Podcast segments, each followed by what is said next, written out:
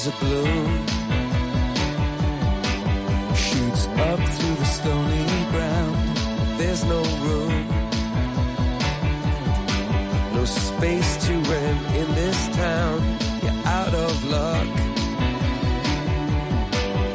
And the reason that you had to care, the traffic is stuck. And you're not moving anywhere. Comienza en Radio María Sexto Continente. Con el obispo de San Sebastián, Monseñor José Ignacio Munilla.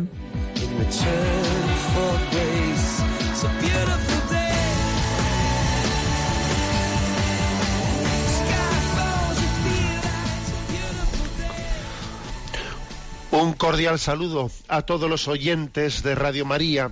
Un día más, con la gracia del Señor, nos disponemos a realizar este programa llamado Sexto Continente, que lunes y viernes realizamos en directo de 8 a 9 de la mañana aquí en Radio María España, una hora antes en la hora peninsular canaria, insular canaria. Bueno, pues eh, decir que esta entradilla que quiero hacer en el programa de hoy es una entradilla, es un comentario al hecho de que saludamos, saludamos con esperanza el que en nuestra sociedad se produzcan algunos signos de respuesta o de toma de conciencia de la importancia de la protección de la familia y de la natalidad. Aunque obviamente son pasos todavía muy tímidos e insuficientes. ¿eh? Ayer se hacía público que el gobierno vasco, las diputaciones y municipios vascos firmaron un protocolo en el que se comprometen con determinadas políticas positivas en favor de la familia y de la infancia, no promoviendo promoviendo la natalidad. ¿eh? Eh, mm, recuerdo que aquí recientemente dedicábamos algún programa pues para abordar la cuestión eh, la cuestión que se que tiene que ser objeto de una de las principales preocupaciones de nuestra sociedad que es la, la gran crisis no la gran crisis de natalidad. Y decíamos que detrás de la crisis de natalidad hay una crisis de esperanza. Bueno Ayer se hacía público este pacto por las familias y la infancia aquí en este contexto del País Vasco. Como digo, es un paso mm, que no es que tenga un, gran presupuesto, porque la verdad es que, por ejemplo, el presupuesto del que se eh, del que se hizo eco ayer los medios de comunicación es un presupuesto de 5 millones de euros al año, que eso obviamente no es un gran presupuesto, ¿no? Pues para hacer una intervención de promoción de la natalidad, etcétera pero por lo menos es una, es una mínima toma de conciencia de que este es el problema principal al que deberíamos prestar una atención máxima, ¿no? Porque, como decía antes, está, está expresando, claro, que algo que no es únicamente, ¿no? Una, un problema del futuro económico de nuestra sociedad. ¿eh? Esto es lo que yo, lo que yo quisiera subrayar es que la sociedad, aparte de reaccionar eh, tarde, yo creo que quizás reacciona con una conciencia limitada del problema, porque piensa que aquí el problema principal es un problema eh, economicista. ¿eh? ¿Cuál- ¿Cómo puede sostenerse esta sociedad en el futuro? Y obviamente eso es verdad. Pero el problema principal es un problema espiritual. Es un problema espiritual. En estos días envía a las redes sociales un, una frase de Fyodor Dostoyevsky, que dice él, el alma se cura estando con niños. El alma se cura estando con niños. Sí, es decir, eh, una sociedad a la que le falta la alegría, a la que le falta la esperanza, en el fondo los niños son, son el verdadero antídoto, son la verdadera respuesta ¿no? ante esa enfermedad espiritual de la sociedad que no tiene alegría, que no tiene esperanza. El alma se cura estando con niños. Fyodor Dostoyevsky. ¿eh? Bueno, pues este es nuestro saludo de comienzo de este programa. ¿eh? Bienvenidas sean, ¿no? Pues los, todos los pasos que se dan hacia una progresiva concienciación de, de la necesidad de apoyo a la familia y a la natalidad. Ahora, ojalá, ojalá lo hagamos desde una perspectiva no meramente practicista economista, sino que nos demos cuenta que en esto se juega el alma, el alma de la, sociedad. Sexto Continente es un programa que tiene también una interacción con vosotros a través de las redes sociales, en Twitter y en Instagram, con la cuenta arroba obispo monilla y en eh, Facebook con el muro que lleva el muro de Facebook que lleva mi nombre personal de José Ignacio Munilla y también luego pues tenéis una página web multimedia en ticonfio.org en la que vais a encontrar pues todo el tipo de materiales que, que vamos publicando tanto en Radio María como eh, pues en YouTube y en otros eh, y en otros medios que allí todos se enlazan. Y también deciros pues que en el podcast de Radio María tenéis los programas anteriores a vuestra, ¿eh? a vuestra disposición, al igual que en el canal de iVox, Sexto Continente. Bueno, dicho esto, ¿qué tema he elegido hoy para, reflexionar junto con vosotros? Hay una revista, hay una revista trimestral que se llama Misión, que es una revista de suscripción gratuita en España no sé si la conocéis, es la revista de suscripción gratuita más leída por las familias católicas en España. Se llama la revista Misión. Eh, está ligada a la familia Regnum Christi y en el número diciembre, enero, febrero ha sacado un número en el que ha dedicado como tema central de la revista al tema del sentido de el sentido cristiano del sufrimiento.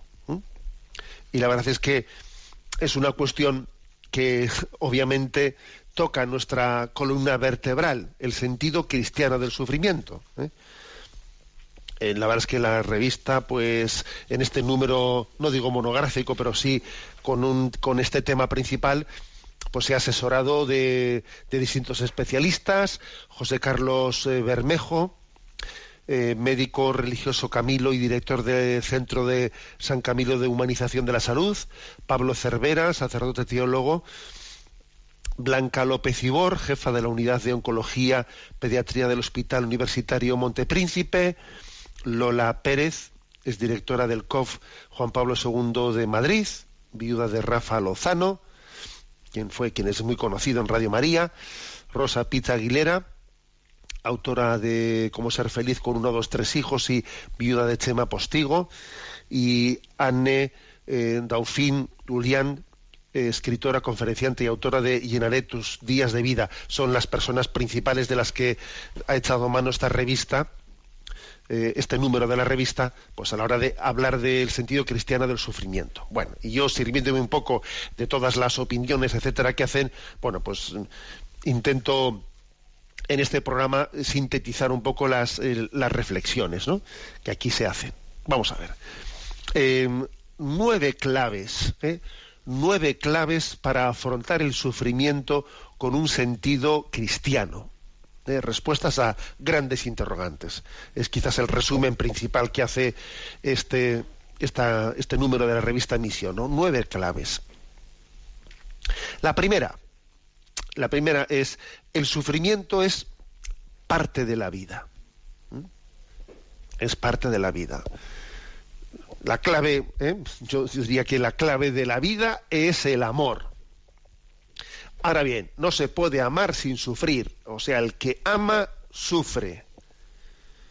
Luego, el sufrimiento forma parte de la vida, ¿sabes? O sea, todo es así. La clave de la vida es el amor. Amar y no sufrir, eso es imposible, porque el que ama sufre, sufre por las, eh, por las carencias, sufre por las no respuestas, sufre por el alejamiento de las personas amadas. Bueno, luego, si hacemos ese silogismo, el sufrimiento es parte de la vida. Es inseparable de la existencia terrena, terrena del hombre.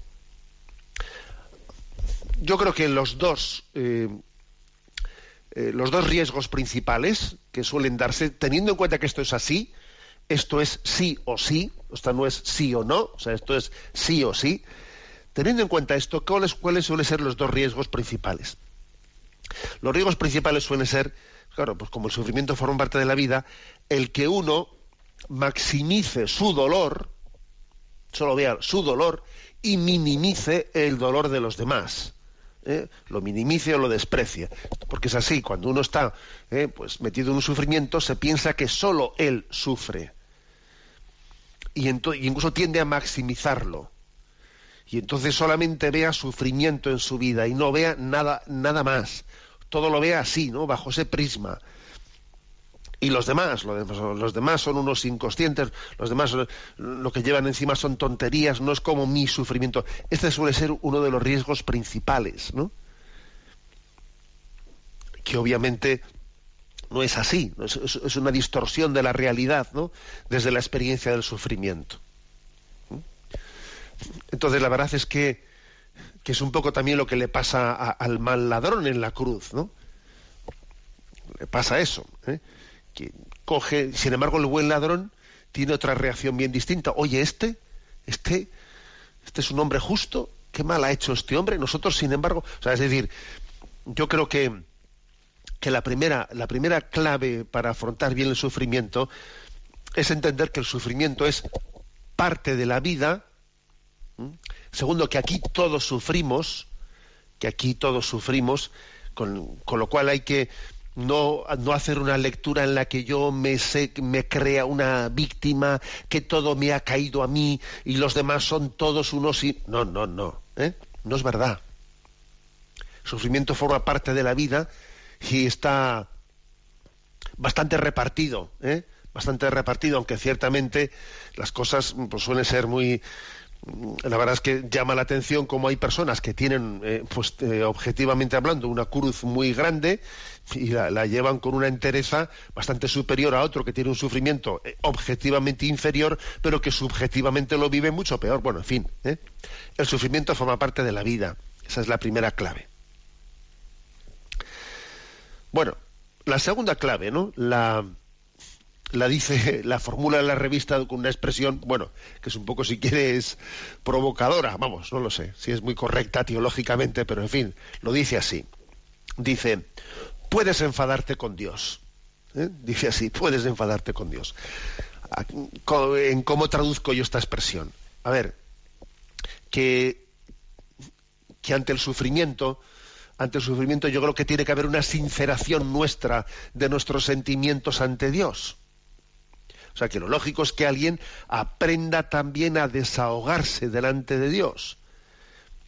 Y que si está triste, llore. Y si está también, si tiene una rabia interior, que la, que la exprese. O sea, es decir, el sufrimiento es un territorio, es un territorio en el que tenemos que aprender a expresarnos con sinceridad delante de Dios es, un, es un territorio que lleva al alma a despojarse, a despojarse de, bueno, pues de, esas, de esa especie de frases hechas, eh, a veces pues estamos amparados, ¿no? En un diálogo, en, un lenguaje que es lo que toca decir ahora, lo que toca decir ahora, no, no es lo que toca decir. Ante el sufrimiento se produce un, desnudarnos del alma, uno se desnuda, no tiene nada a lo que agarrarse y entonces se, se produce una situación de tener un tú a tú delante de Dios en el que uno le expresa a Dios su, su situación, sus sensaciones, su experiencia interior. Entonces, ese desahogarse delante de Dios es muy importante en la vida, en la, vida espiritual. Expresándole a Dios, pues nuestras, pues nuestras frustraciones, expresándole a Dios nuestros miedos, expresándole a Dios pues nuestra, nuestros enfados, expresándole a Dios nuestras esperanzas, nuestras alegrías, que obviamente es necesario ese desahogo para pedirle a Dios que nos ayude a entender que nos ama estamos llamados a sacar algo bueno de esta situación.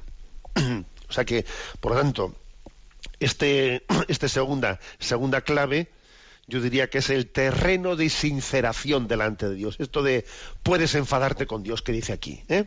Terreno de sincerarte, de desnudarte delante de Dios. Tercera clave. Tercera clave. Dice aquí, del por qué al para qué que esto también me lo habéis escuchado mucho también en, en el contexto de las explicaciones del catecismo, etcétera, ¿no? Lo típico suele ser que el hombre que entra en crisis eh, se, se quede encasquillado en la pregunta del por qué. ¿Y por qué me tiene que tocar esto a mí? ¿Por qué tenía que ser yo justamente en el trabajo? ¿Por qué no sé qué? ¿Y por qué no sé cuántos? ¿Y por qué no? Pero obviamente es un error quedarse encasquillado en el, en el qué. Eso pasa también en el libro de Job. A ver, ¿por qué le ha pasado a Job esto? Porque algo habrá hecho, ¿no? A ver, entonces esto, pero y a Job no se le da ninguna respuesta sobre el por qué. No se le da ninguna respuesta. Eso, eso le trasciende. A Job, cuando él pretende respuestas del por qué me ha pasado esto, más bien lo que se le, se le viene a transmitir es, tú no sabes nada el misterio de Dios te trasciende. ¿Has visto, has visto los océanos? ¿Has contado las gotas de agua que hay en el océano? ¿Has visto el firmamento? ¿Has visto eh, pues las ¿Has visto la arena? ¿Has visto los granos de arena? ¿Tú, tú los has contado? Pero tú quién eres, pues, para, si no tienes, si no sabes nada, ¿no? O sea, a Job no se le, no se le permite, eh, o sea, no se le da respuesta en ese por qué. Por lo tanto, la clave está en que yo no puedo controlar el origen de mi sufrimiento, es un error, y en, lo que me tengo que centrar es en el para qué, en el para qué, en qué cosas positivas mm, Dios me puede permitir sacar de, esta situación, ¿no? ¿Qué me está ayudando a ver el sufrimiento que antes no veía? ¿Mm? ¿Qué provecho espiritual también me permite vivir eh, la existencia desde, desde esta cruz, desde esta cruz, etcétera, del por qué al para qué. Es la tercera, ¿eh? la tercera clave. La cuarta, ¿eh? la cuarta dice, ofrecerte a Dios, ofrecerte a Dios. O sea, es decir, dar un paso, que aquí obviamente hay un, un salto importantísimo, que es el, el, salto de decir, a ver, lo acepto y lo ofrezco. ahora hablaremos un poco de ello, ¿no? Lo acepto y lo ofrezco. Y cuando se da este salto de, de gigante, es cuando el sufrimiento pasa a ser fecundo, pasa a ser fecundo cuando es ofrecido a Dios. ¿Por qué es fecundo? Es fecundo porque nos identifica con, nos identifica con, Jesucristo. Aquí hay un salto de gigante, ¿no? Un salto de gigante que al mismo tiempo eh, el reportaje de la revista Misión a la que me estoy refiriendo, pues nos refiere a un libro de Jacques Philippe muy conocido que se titula La libertad interior, que fue un auténtico bestseller. ¿eh? La libertad interior fue un libro publicado en el año 2003 en Rialp, dentro del cual este autor, Jacques Philippe, hablaba de que lo típico ante, ante el sufrimiento es que una persona viva tres estadios. ¿eh? Aunque cada uno somos distintos, pero suele haber tres estadios típicos ante el sufrimiento. El primero suele ser el de la, el de la rebelión. A ver, a uno le han dado eh, no todo el mundo tiene por qué pasar los mismos estadios, ¿verdad? Pero bueno, pero a uno esto es lo típico. A uno le dan le dan eh, la noticia pues de que tiene un tumor, un cáncer o lo que sea, puedes muy frecuentemente ocurre, ¿no? Primera eh, primera fase, la rebelión, el rebote, ¿eh? el rebote que tiene un sentido de rechazo grande, no rechazo de lo real.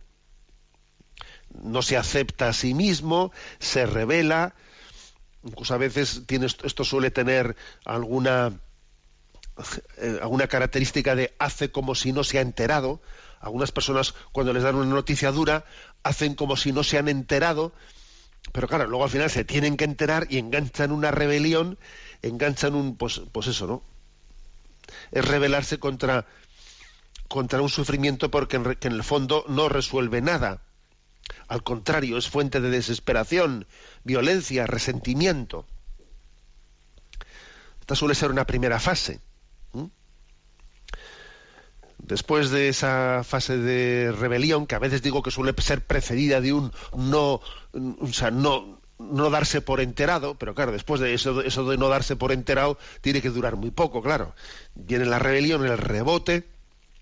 Después viene otra fase posterior, después de la rebelión, que suele ser la de una resignación, pero resignación no en el sentido positivo de la palabra, sino más bien una resignación de estás, pues eso, no tienes nada que hacer, macho, ¿eh? como se dice así popularmente. date, date por muerto. Una resignación que es más bien depresiva. Sucede a la rebelión. Como me doy cuenta de que no soy, que soy incapaz de cambiar la situación o de cambiarme a mí mismo, termino por resignarme en el sentido, como digo, negativo de la palabra de, de tirar la toalla, ¿eh? tirar la toalla. Puede parecer un cierto progreso esto con respecto a la, a la rebelión, ¿eh? en la medida que es menos agresivo y más realista, pero sin embargo es totalmente insuficiente, porque en ello hay mucho de tirar la toalla, de desesperanza, de desesperanza. ¿Mm?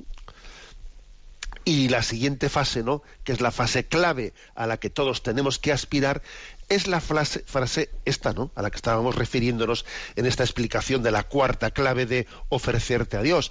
Es la, la de la aceptación, la actitud a la que conviene aspirar, la diferencia entre la resignación, en ese sentido de, de resignación desesperada, ¿no? De tirar la toalla, y esta aceptación radical es, pues que en el corazón de quien acepta anida la fe, esperanza y caridad la aceptación cobra un valor y un alcance y una fecundidad y una fecundidad muy grandes, ¿no?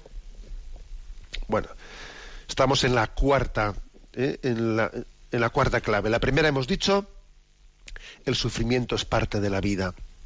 El segundo, eh, en el sufrimiento tiene que darse la sinceración de nuestros sentimientos ante Dios, ¿no? O sea, tenerla, tenerla la gran confianza de poder expresarnos, expresar nuestro enfado y nuestro estado interior. Tercero, y cambiar de clave y no quedarse encasquillado del por qué, del por qué al para qué.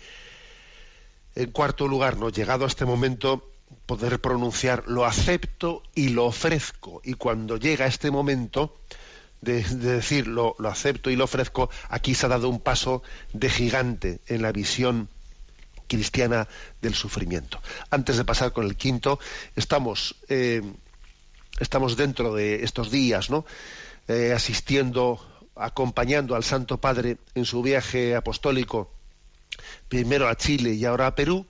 Recordáis también cómo ofrecimos de una manera especial nuestro programa anterior por el fruto de este viaje apostólico y hoy no vamos a ser menos y también unidos al Santo Padre escuchamos este himno peregrino de la esperanza en que canta la llegada del Papa a Perú.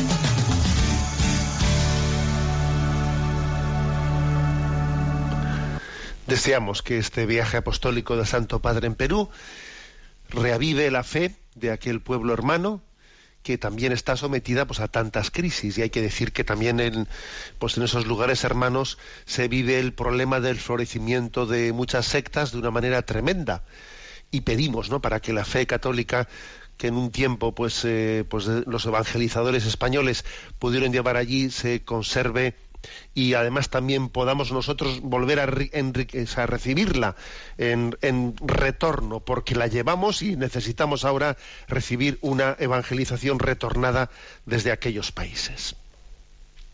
Estamos eh, explicando en el programa de hoy nueve claves para afrontar el sufrimiento con un sentido cristiano, eh, comentando pues un reportaje que ha hecho la revista Misión en el, número de diciembre, enero, febrero 2017 o 2018 hablando de una manera cuasi específica de el sentido cristiano del sufrimiento. Y habíamos hablado ya de las cuatro primeras claves, ¿no? En la intervención anterior. Paso a la quinta. Bueno, después de ese gran salto que decíamos en la clave cuarta, de ese el trampolín del ofrecimiento. ¿eh? Cuando uno llega a la cuarta, a la cuarta clave, hay un trampolín ya. Un trampolín muy importante cuando uno dice lo acepto y lo ofrezco. Y ahí entra en una dimensión en la que se une a Jesucristo. Se une a Jesucristo en ese trampolín. Entonces en ese momento se da cuenta de que también en el, en el dolor, en el sufrimiento, esta es la quinta clave que voy a decir ahora, hay algo de bueno para los demás, puede descubrir algo bueno para los demás. En ese ofrecimiento, eh, junto a la cruz de Cristo, nos encontramos de que el dolor tiene una eficacia real para los demás. Puedo ofrecer por los demás el dolor.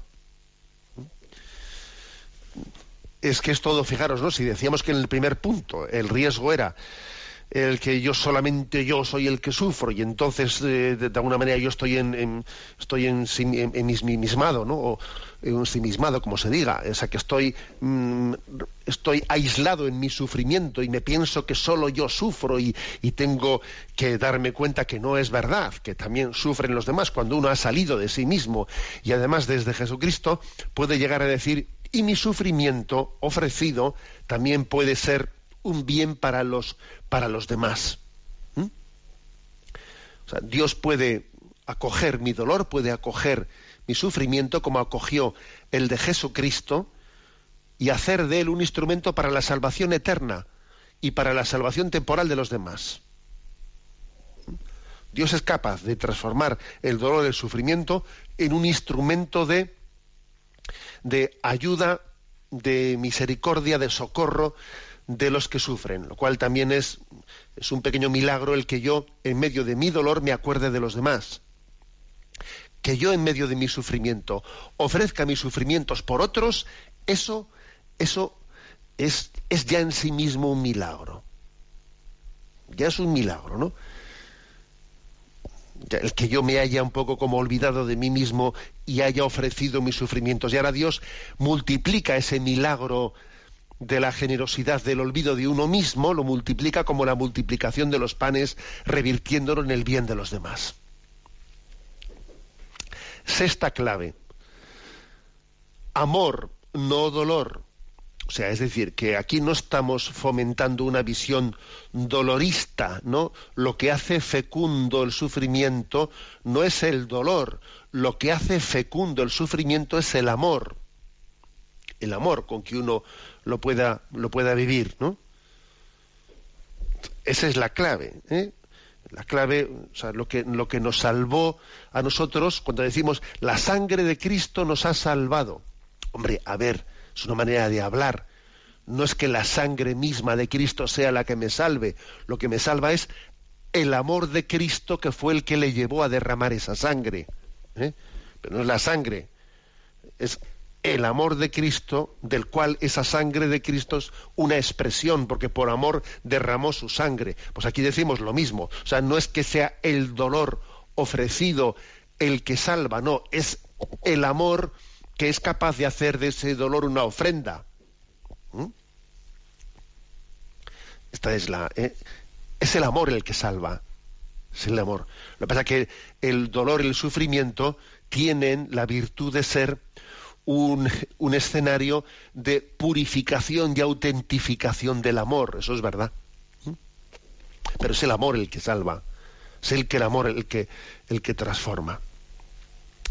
Séptima clave. Soledad en compañía. Aquí parece que hay una pequeña como contradicción, ¿no? Soledad en compañía.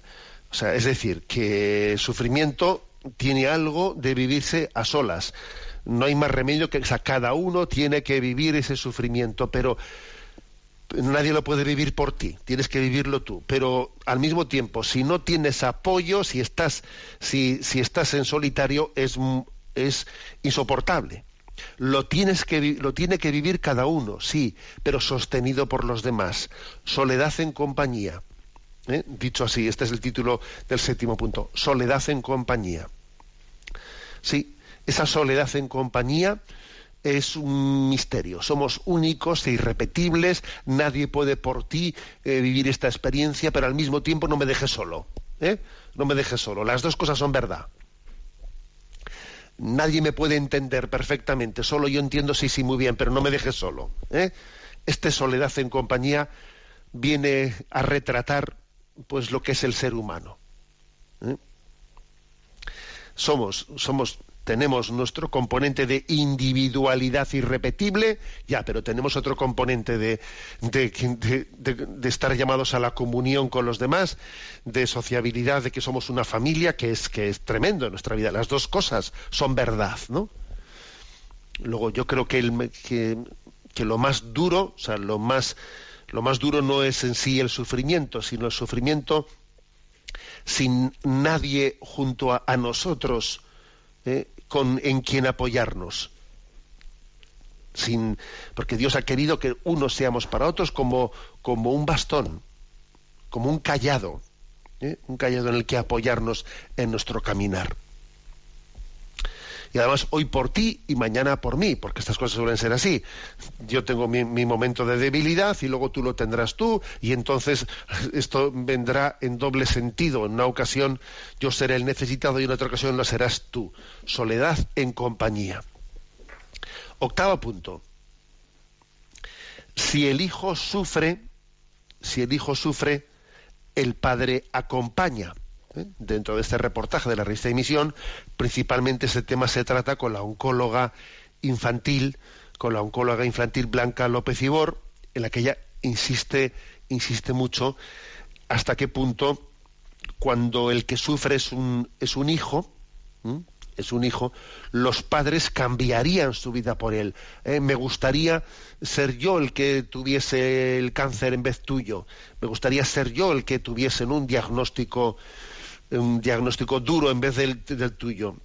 Bien, pero son, primero que es imposible y segundo que además también tampoco la persona querida le, gustaría que, fuese el otro el que el que lo tuviese en vez suyo. No eso, no eso no le aliviaría el amor. Quisiera coger el lugar del otro pero el otro tampoco es que eh, quiera que esa persona querida que su padre que su esposo su esposa sea el que tenga pues ese mal en vez suyo. No no es ese, ¿no? No es ese la, la, la solución, no es esa, la solución es otra, ¿no?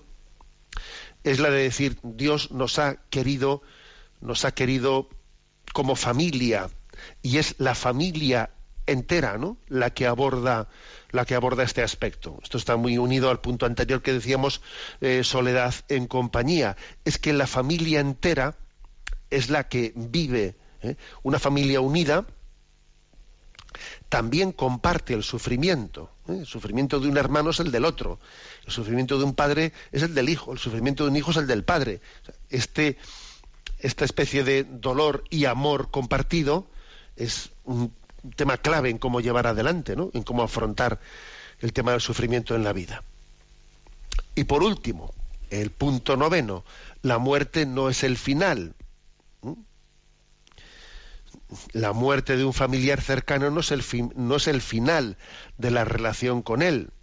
No, es más, es el adelanto de nuestra meta, porque nuestra meta es juntarnos todos en el cielo. ¿eh? Una petición que tenemos que hacer con frecuencia es, Señor, que toda la familia nos reunamos en el cielo, que no falte nadie a esa convocatoria. Señor, tú me has dado una familia, me has dado formar parte de esta familia. Yo te pido que, todos nos reunamos en el cielo para siempre, que esa sea nuestra convocatoria definitiva. Ese es el éxito de una familia. Todo lo demás es secundario, vamos, todo lo demás es absolutamente relativo. Esto es lo, esto es lo importante, que toda la familia nos reunamos en el cielo. ¿Mm? Entonces, nosotros cuando ayer le dije, a una persona a la que le escribí una carta, no le dije, recuerde usted que usted a su marido no le ha dicho adiós, le ha dicho hasta luego. Recuérdelo. Le ha dicho hasta luego. Y además es que ese hasta luego va a ser muy tempranito. ¿eh? Nos precede nos precede y nos prepara el sitio, nos prepara el sitio y nos convoca. Mira, ya tenemos ya la mitad de la familia al otro lado. Ya vamos ya trasvasándonos esa, esa, esa perspectiva de eternidad, la tenemos que tener, porque si no vivimos de espaldas a la realidad. Entonces, la presencia de esa persona fallecida cambia de forma de estar presente, pero sigue siendo real que está. ¿eh? Está en esa eternidad, esperándonos, intercediendo por nosotros, haciéndose patente, patente en nuestra vida, de una manera muy especial, fijaros bien, en la Eucaristía, dice aquí en el reportaje, que me ha gustado esto. ¿eh? Aquí entrevista pues, a algunas personas que han perdido a sus maridos y dice cómo especialmente en la Eucaristía, cuando reciben a Jesucristo, sienten la presencia especial de su ser querido, porque como está con Jesucristo en la vida eterna, saben que al recibir a Jesucristo están especialmente cerca de ese ser querido. O sea, el momento de comulgar es un momento de comunión muy especial con los seres queridos. ¿Mm? No exclusivamente, pero sí muy especialmente. La muerte no es el final. Bueno, pues me parece como muy potente, ¿no? Estas nueve claves para afrontar el sufrimiento con un sentido cristiano. Me parecen eh, claves importantes. Luego también decir que se completa, eh, se completa el reportaje con cuatro tipos de sufrimientos y sus remedios. Esto está un poco elaborado por el doctor José Carlos Bermejo, director del Centro San Camilo de Humanización de la Salud. Entonces, él distingue cuatro tipos de sufrimientos. El sufrimiento físico, el moral, el psicológico y el espiritual. ¿eh? El sufrimiento físico, obviamente hablamos de dolor, de dolor, y que, tendrá que ser abordado con, con analgesia, o con otras medicinas, aunque también dice él, dice él, ¿eh? que el alivio del dolor responde también a estímulos sociales, psicológicos, afectivos que también liberan, dice el endorfinas, que ojo, que puede ocurrir que una persona, pues los estímulos afectivos le, sean para él más analgésicos que meramente las, las medicinas, ¿eh? O sea, ojo, o sea, la analgesia obviamente está para lo que está, pero también a veces los estímulos sociales, psicológicos, afectivos, terminan también siendo una, una, gran ayuda, ¿no? Para, para, esa, para ese alivio del dolor. Sufrimiento físico. Segundo es el sufrimiento moral. ¿eh? El sufrimiento moral está más vinculado a la ética, ¿eh? Eh, a la ética relacionado con el mal que hacemos a otros o que otros nos han hecho a nosotros. tiene que ver con la culpa. Y hace sufrir porque podría haber sido evitado, ¿no? Ese sentimiento de culpa de que yo he hecho mal a otro, otro me ha hecho mal a mí, y tengo mi peligro de rencor, mi peligro, mi peligro de, bueno, pues de enredarme, enredarme en ello, ¿no? De rencores y remordimientos, rencores, remordimientos. Y ya está uno atrapado en eso, ¿no? Rencor y remordimiento. Y obviamente la manera de superar el sufrimiento moral es el decir, bueno, vale ya, perdono, perdono, y me libero de ello, ¿no? Del sufrimiento moral que de ese rencor, remordimiento, rencor, remordimiento solamente se puede salir Pues diciendo perdono y busco la liberación por el perdón. Tercero es el sufrimiento psicológico. ¿eh? Se da cuando eh, al valor de al valorar, perdona, perdón, las amenazas que tenemos, ¿no?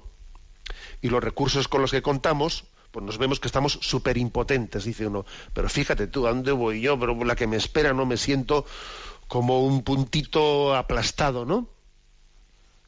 Y entonces dice, es que no tengo, ¿eh? no tengo capacidad de abordar esto, ¿no? Y entonces la clave, la clave para este sufrimiento psicológico de verme que a dónde voy yo con la que tengo por enfrente, no que pues la, la clave está en el acto de confianza, en saberte que tú no estás solo. Es la confianza la que te da una disposición de gestionar esa amenaza que tienes delante tuyo, ¿no? Y poner y, no asustarte ante su poder, sino minimizar su poder y saber que el que confía y el que confía especialmente en Dios, ¿no? Y en, y en el acompañamiento de su familia, no se verá aplastado por ese sufrimiento psicológico. Y por último, el sufrimiento espiritual, ¿eh? Que nace del vacío existencial, la desesperanza por no haber encontrado, por no haberme apoyado en la esperanza definitiva, y es que Dios da el sentido último de la vida.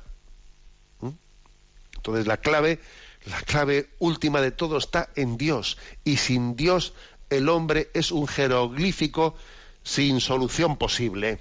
¿eh?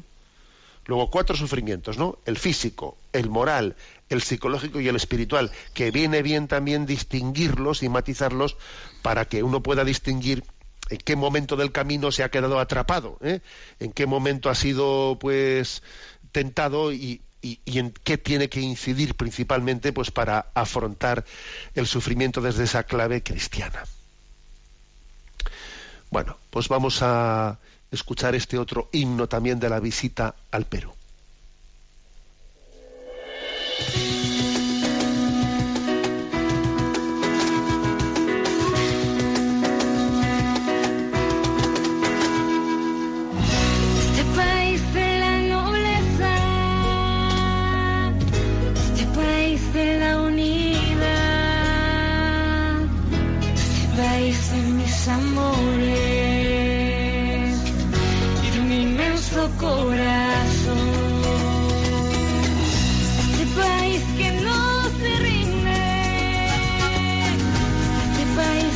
Por más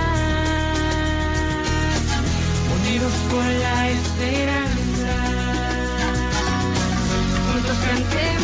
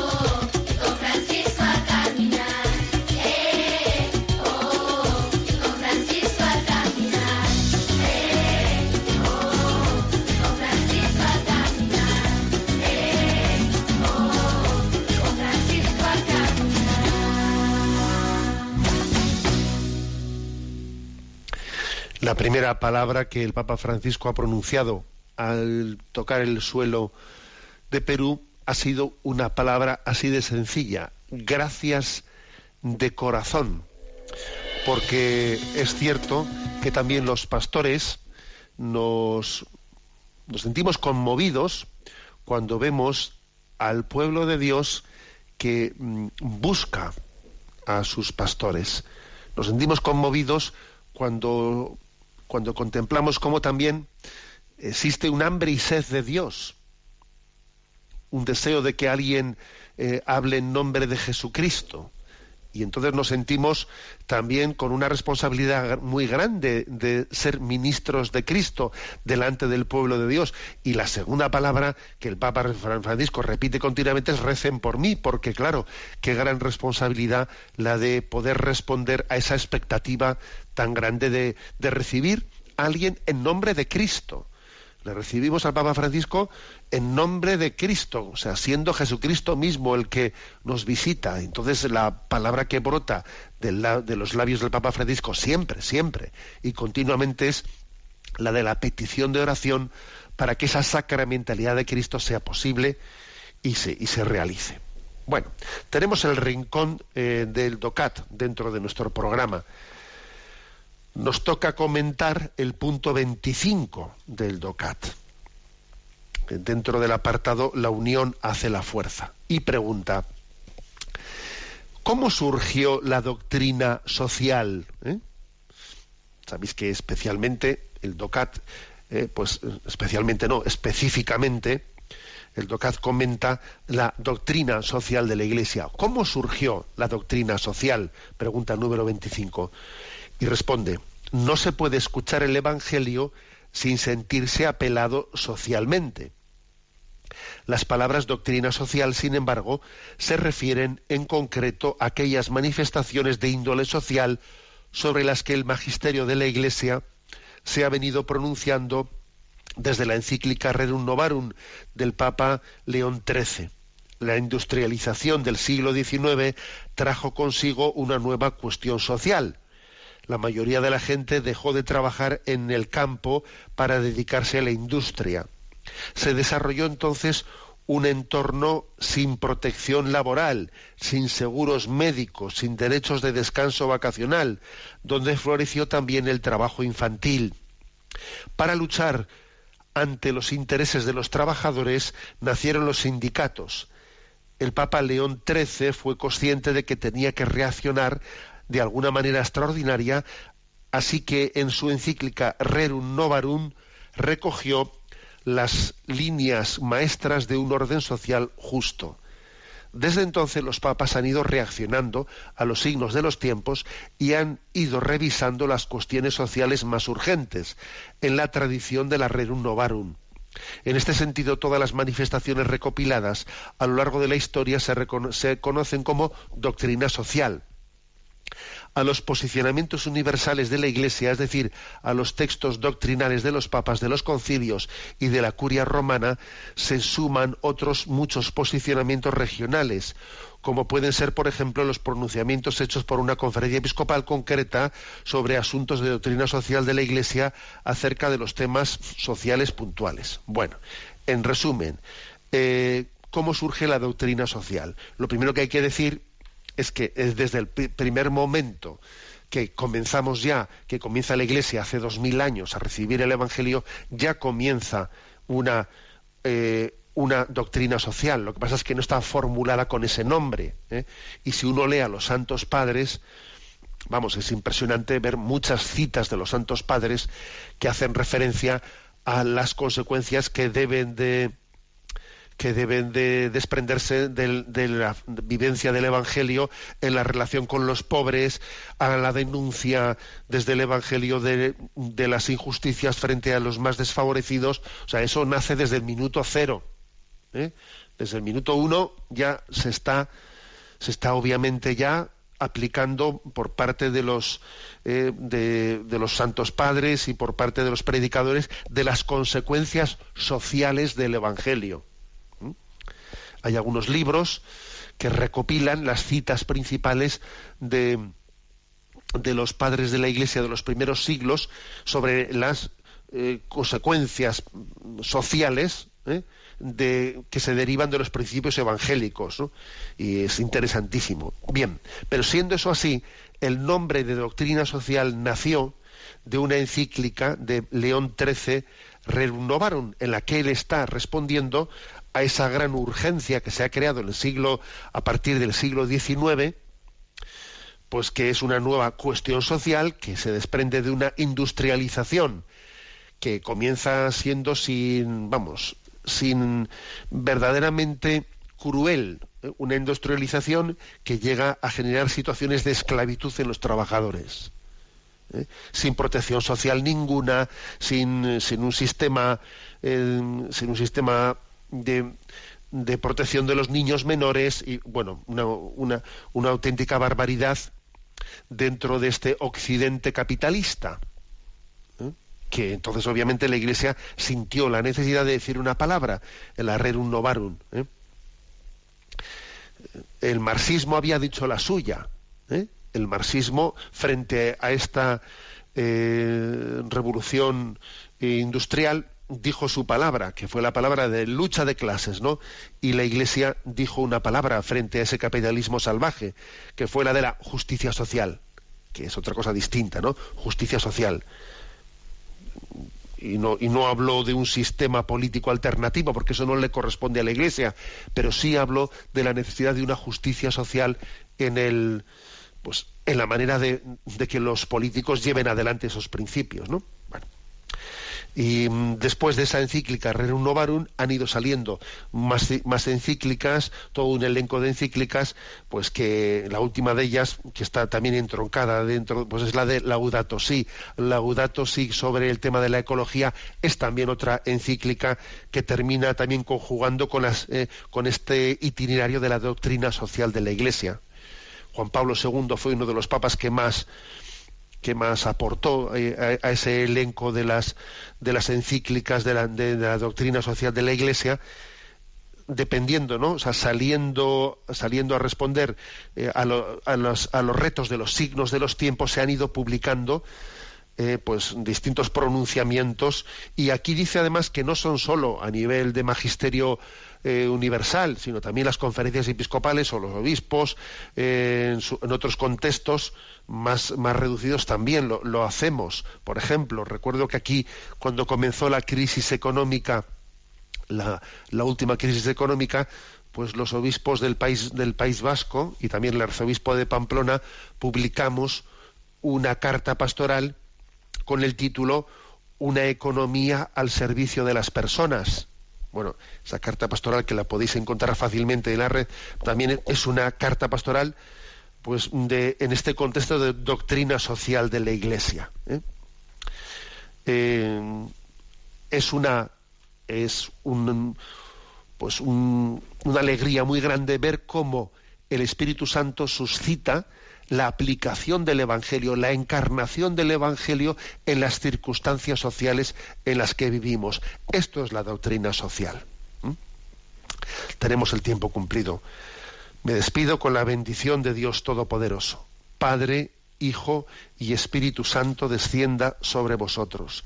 Alabado sea Jesucristo.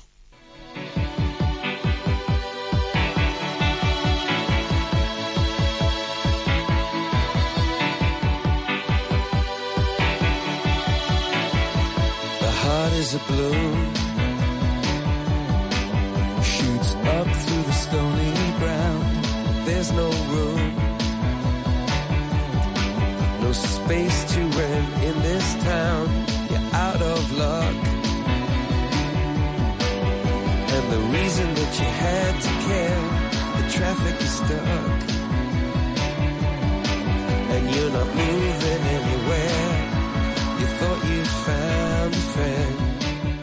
Han escuchado en Radio María Sexto Continente, un programa dirigido por el obispo de San Sebastián, Monseñor José Ignacio Monilla.